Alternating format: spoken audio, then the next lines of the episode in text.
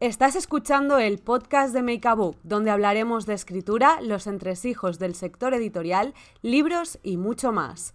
Con Alena Pons, Andrea Izquierdo y Laia Soler. En el episodio de hoy vamos a hablar de portadas de libros, de cubiertas y cómo es un poco todo el proceso desde que surge la idea hasta que finalmente ya se plasma como eh, la portada definitiva. Todo esto viene un poco a raíz de una polémica que ha sucedido en los últimos días en redes sociales, aunque no es la primera vez que ha pasado, y es que una editorial en España ha traído una novela extranjera y ha cambiado la portada con respecto a la original de una forma bastante diferente, digámoslo así. Y bueno, la gente en redes sociales ha contestado de muchas maneras. Ha habido gente que le ha gustado, ha habido gente que no le ha gustado nada y que incluso ha llegado como a pasar un poco ese límite ¿no? de lo que es hacer una valoración en redes sociales sin tener mucho en cuenta el trabajo de todas las personas que hay detrás. Entonces, a raíz de eso, queremos hablar hoy un poco de cómo es todo ese proceso, cuáles son los pasos, por qué no se elige siempre la misma portada en España, en nuestro caso, que en otros países y por qué a veces sí y cómo funciona un poco todo esto. Por ejemplo, Alena, tú que has trabajado directamente con temas de portadas, ¿qué nos puedes contar? Pues a ver, lo que lo más primordial de esto es que estos libros, especialmente los libros de traducción, si vienen de editoriales extranjeras grandes, ¿Qué pasa? Que la editorial grande tiene mucho presupuesto y probablemente se ha gastado muchísimo dinero en hacer esa cubierta. Eh, yo estoy hablando, por ejemplo, creo que comenté en algún podcast, ¿no? Que, que, de las portadas más caras que he tenido que, digamos, comprar o negociar eran, por ejemplo, las de los libros de Rick Riordan Em, porque el ilustrador eh, cobraba, pues, el ilustrador americano pues cobraba pues igual entre 20.000 y 30.000 por una ilustración de cubierta. Y eso dejando de lado el diseño. O sea, que era solo la ilustración, pero luego tenías a un diseñador haciéndote el logo y luego tenías a un diseñador que probablemente, bueno, porque en, Estados Unidos lo tienen dentro de la editorial, que digamos hacía la maquetación de la cubierta.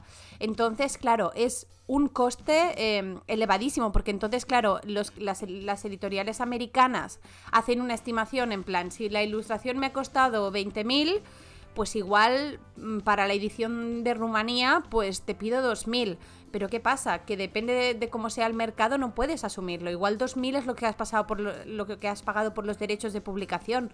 No puedes pagar otros 2.000 solo por la cubierta. Entonces, por eso, pues a veces se buscan alternativas diferentes, que es adaptar la cubierta, eh, buscarte otro ilustrador y tal. A veces también ah, hay otros motivos para cambiar la cubierta y es que igual no funciona tanto con el mercado mm, actual español. ¿Tú qué, cómo lo ves, Laia? De hecho, yo iba a decir que es que el gran, uno de los grandes dramas, de las grandes, grandes decisiones que hay que tomar cuando vas a publicar un libro, es la portada. Y claro, si trabajas con un, em, con un autor español, bueno, el problema es grande porque lo tienes que crear de cero. Pero cuando viene de fuera y ya tienes una cubierta, a veces te da mucho miedo de qué hago, ¿la cambio o no la cambio? Eso teniendo en cuenta que te puedas permitir comprarla, porque a lo mejor es que simplemente...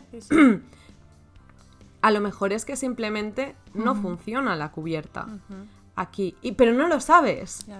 Porque también Internet es una movida ahí claro. que a veces creemos que lo que pasa en redes sociales es lo que sucede después en librerías y no es así. Y a lo mejor en Twitter una cubierta lo peta, para bien o para mal, y después en librerías sucede exactamente lo contrario. A veces las cubiertas feas, también esto me ha, hecho gracia porque hay cubiertas que tú las ves y dices, no son bonitas, no son repulsivas, pero tampoco son atractivas. Pero son tienen un punto como feo o que te llama la atención pero te funciona lo que se llama kitsch. como kit exacto porque te llama te llama en librerías. Sí. Eh, eh, exacto. otra de las cosas que, por ejemplo, a veces cuesta separar para los que estamos un poco metidos en el mundillo es que em, solemos pensar que eh, el lector que somos nosotros es el lector medio y no es así. El lector normal, el lector medio, no es una persona que está en Twitter, no es una persona que ni sabe probablemente ni en qué editorial publica, o sea, no se sabe las editoriales, apenas se sabe los autores y desde luego lo que no se sabe es el nombre en inglés del libro y cuál es la cubierta original. Entonces, depende mucho a veces qué pasa, que en Twitter, en redes sociales, especialmente en juvenil, porque el, lector está muy activo, pues hay como mucho ruido, pero luego eso a veces mm, no se traduce. A nosotros nos ha pasado, y Laia supongo que podrá estipular lo mismo, porque ella ha trabajado con autores eh, muy grandes también, que es que a veces tienes la sensación por el ruido que hay en Twitter de que un libro cuando salga lo va a reventar y luego las ventas pues sin más, porque igual los lectores normales no estaban esperando este libro desde hace un año y los que son súper de booktube o súper no sé qué conseguirán el libro mm, por vía promocional o se lo comprarán o tal o no lo harán simplemente porque hay tanto tanto. O sea que son muchísimos muchísimos elementos. Claro y a veces yo también creo que juega en contra de las editoriales españolas que compran eh, libros extranjeros, el hecho de que si es un libro que ha sido muy famoso, que como tú decías, Alena, se ha movido mucho en redes, esa portada, por ejemplo, estadounidense, ya se ha visto mucho. Entonces, a muchas personas les cuesta como ver otra versión. Que luego a mí me parece interesante porque luego a mí me gustan mucho, por ejemplo, libros que se han publicado en diferentes países, ver cómo las diferentes adaptaciones que, han hecho en cada país, cómo es cada uno de los mercados. Por ejemplo, una que me llama mucho la atención es la de la chica invisible de Blue Jeans. Aquí en España tiene eh, una, una chica sale la cara de una chica, así como labios pintados de rojo, un fondo oscuro, así como muy de misterio. Y sin embargo, en la, en la versión que se ha publicado en China, es un prado verde con un cielo azul y una chica que, que, está de espaldas. Nada que ver. Y como dos pasos más adelante está otra vez, pero un poquito más transparente. Y, o sea, como que va desapareciendo por ahí. Sí, que va desapareciendo. Y, yo cuando la vi dije, madre mía, o sea, yo veo esta portada y no pienso, por ejemplo, en un thriller juvenil de instituto. La cuestión es que también encontrar la portada es dificilísimo. Y a mí una de las cosas como que cuando entré a trabajar en el sector editorial lo vi, dije, me parece lógico, no sé por qué no lo he pensado antes, fue ver, fue ver que la primera mm, versión de una ilustración casi nunca, pero es que ni la primera versión de, de la propuesta, que había mil propuestas y he trabajado en diferentes editoriales y me he quedado, pero aterrorizada de ver cuántas versiones han probado para dar con la versión correcta. O sea, de estar meses con portadas mm, pegadas en la pared para ver cuál es la que realmente le pega a ese libro. Es muy difícil y por tanto, a nivel económico, crear una portada también es difícil, porque ¿qué le vas a decir al ilustrador o al portadista? No, perdón, no te voy a pagar por todo lo que has hecho, que al final no, no he cogido porque no me cuadra. Oye, perdona, pues esta persona tiene que comer, hay que pagar eso. Claro, mira, por ejemplo, ahora con esto que, dice Laia, por ejemplo, una de las cosas que yo pues me encontré, que fue, digamos, un desafío para mí, que, que em, no tenía tanto que ver con, con modas, sino con otra cosa, es que, por ejemplo, eh, yo hice unos libros para la Galera Young, podéis buscarlos si queréis, se llamaban Arian Wynn, la aprendiz de bruja, monísimos. ¿Qué pasa? Que en, en el Reino Unido el nivel lector es mucho más alto.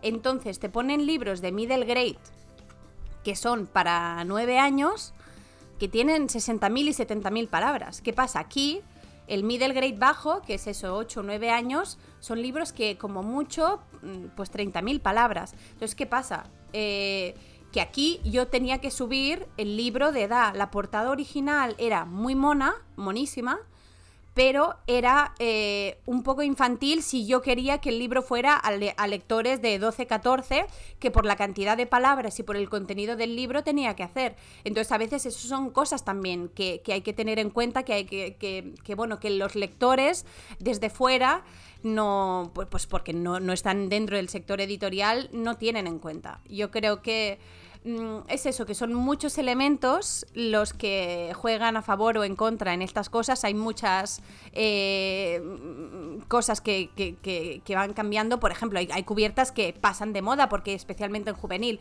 porque hay modas de mm. temporadas. O sea, por ejemplo, yo recuerdo la época de Un beso en París, la, cubierta original, eh, era porque estaba la época de la típica cubierta que era una parejita de, con una foto muy mona y unas letritas monas. Y ahora si veis la nueva edición no tiene nada que ver, porque claro, como todo, todo pasa de moda, mm, todo evoluciona. En fin, que es un tema muy muy complicado y yo creo que, bueno que es genial que los lectores eh, pues obviamente aporten por favor su opinión pero desde luego habría que ir siempre un poco desde el respeto porque bueno en redes sociales ya sabemos que es muy fácil dejarse ir pero pensemos siempre que hay una persona detrás igual que tú eres lector y eres una persona detrás y si alguien te dice algo negativo pues igual si tienes un mal día te lo tomas un poco mal, pues eso, pensad en una persona que está intentando mm, ganarse la vida en, tema creativo, que ya os decimos que no es lo más fácil, y como sabemos que muchos de vosotros pues aspiráis a esto, pues eso, intentar ya desde la educación, desde la amabilidad, desde la ternura, siempre mm, comentar, y luego seguro que, mm, que si toca escuchar, se escucha con esta reflexión tan importante sobre el respeto que, que, en redes sociales, esto que comentábamos antes de la polémica, ha habido muchos roces. Terminamos este episodio, pero antes os recordamos que tenéis una foto en nuestro perfil de Instagram en la que vamos a estar comentando esto y esperamos también vuestros comentarios sobre todo este tema, qué opináis, eh, no sé, qué portadas os ha parecido que ha habido cambios muy sustanciales, cuáles os ha gustado más la nueva, por ejemplo, que la anterior. Estaremos leyéndoos por ahí y os mandamos un beso muy fuerte y nos escuchamos la semana que viene. Adiós.